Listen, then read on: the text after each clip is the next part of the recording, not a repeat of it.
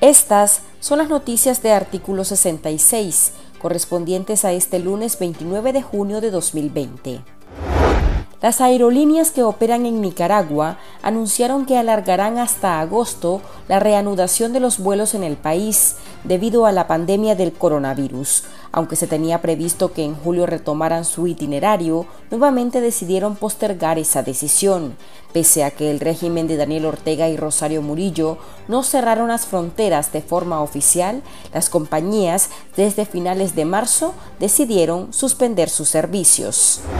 La exguerrillera sandinista y fundadora del MRS, comandante Dora María Telles, aseguró que le ganó la batalla al COVID-19. Telles, una de las más críticas a la dictadura de Nicaragua, confirmó a artículo 66 que cumplió con su tratamiento médico y que ya se siente bien, pero indicó que aún continuará en reposo. Desde el 27 de mayo empezó con síntomas del coronavirus, como fiebre y problemas respiratorios. Mario Humberto Torres Sandoval, productor general de Canal 10 y Canal 11 de televisión del Grupo Ratensa, falleció la noche del domingo como consecuencia de un síndrome de dificultad respiratoria aguda y neumonía provocada por el COVID-19, según dicta la epicrisis emitida por el Ministerio de Salud.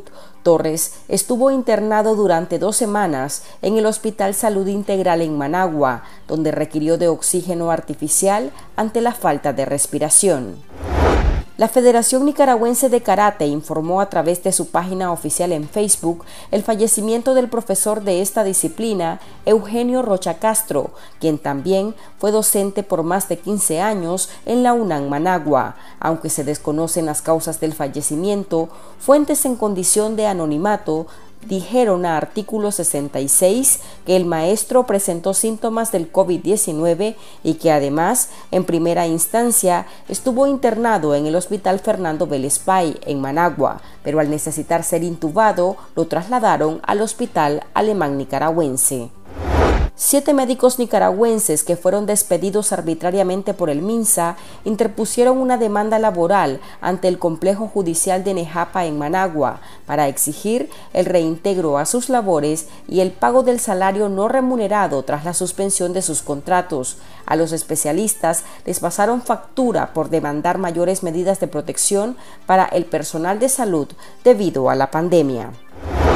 Estas han sido las noticias de artículo 66. Para esta y otras informaciones, visite nuestro sitio web www.articulo66.com. Síganos en Facebook, Twitter e Instagram y suscríbase a nuestro canal de YouTube. Les informó Marlin Balmaceda.